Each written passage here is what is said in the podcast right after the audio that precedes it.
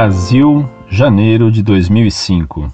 Se Deus existe, por que há tanto mal no mundo, como guerras, doenças, sofrimentos, pobreza, etc? Qual o significado da sociedade altamente desenvolvida de hoje? Que motivos temos para mudar? Prezado, louvado seja nosso Senhor Jesus Cristo. Sua primeira pergunta é sobre por que permite Deus que haja males no mundo, guerras, doenças, mortes, sofrimentos, pobreza e etc.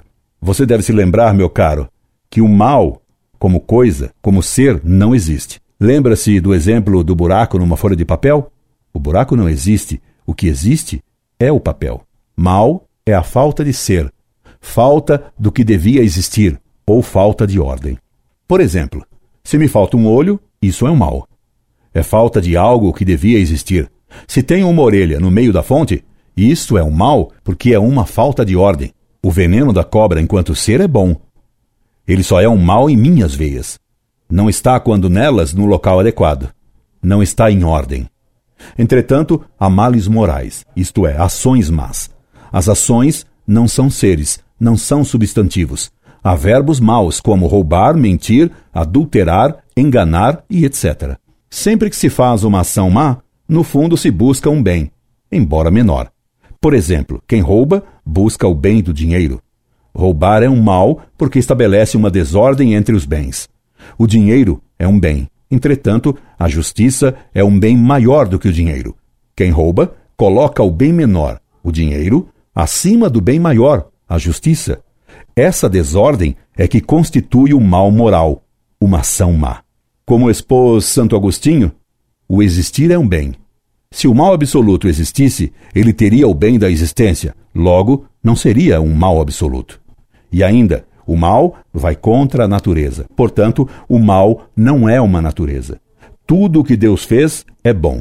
O demônio, enquanto ser, é bom, pois tem uma grande inteligência e uma vontade possante, que ele usa só para agir mal. O inferno mesmo é um bem, porque no meio deles Deus faz justiça.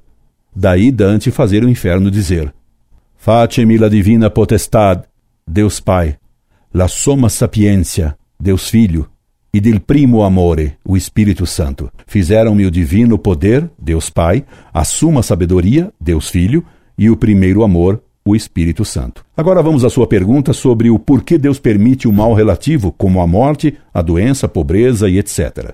Em primeiro lugar, Deus fez todas as coisas com qualidades desiguais. Ora, essa diferença de qualidades é que permite a ordem no mundo. E a ordem é que reflete a sabedoria de Deus. Eu lhe expliquei isso em São Paulo, mas se você quiser, eu lhe repito a explicação. Havendo desigualdade nos seres, é claro que o ser com menos qualidade, uma pedra, em relação a uma planta, está numa situação de carência de bem, o que é um mal relativo. Mas isso foi feito por Deus assim, para que as coisas pudessem ser ordenadas entre si, fazendo brilhar a sabedoria de Deus através da ordenação das coisas criadas. Deus também permitiu a pobreza para que os homens compreendessem que a riqueza não é o bem supremo, mas só relativo. Assim também com a saúde, a vida, o saber e etc. Além disso, Deus fez as coisas com desigualdade para que no universo fosse possível existir a caridade, que é a imagem do amor de Deus. Deus é bom e faz o bem. Ele nos fez semelhantes a Ele. Ora, todo homem, enquanto ser, é bom, mas para ser semelhante a Deus é preciso, como Ele, fazer o bem.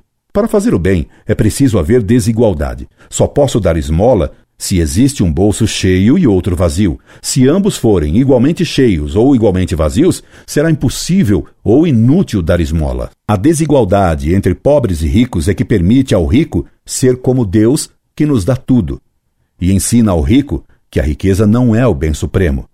É, pois, a desigualdade entre ricos e pobres que permite que no mundo haja uma imagem do amor de Deus.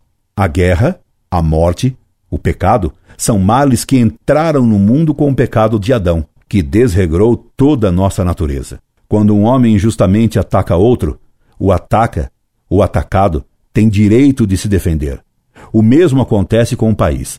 Se é atacado, ele pode resistir ao agressor e fazer-lhe guerra justa. Frequentemente, é no sofrimento, na pobreza, na doença, na dor, que o homem se aproxima de Deus. O mal relativo o aproxima do bem absoluto. O que é excelente. Meu caro, por hoje meu tempo está acabando. No outro dia, respondo sua segunda pergunta. Incorde e semper, Orlando Fedeli.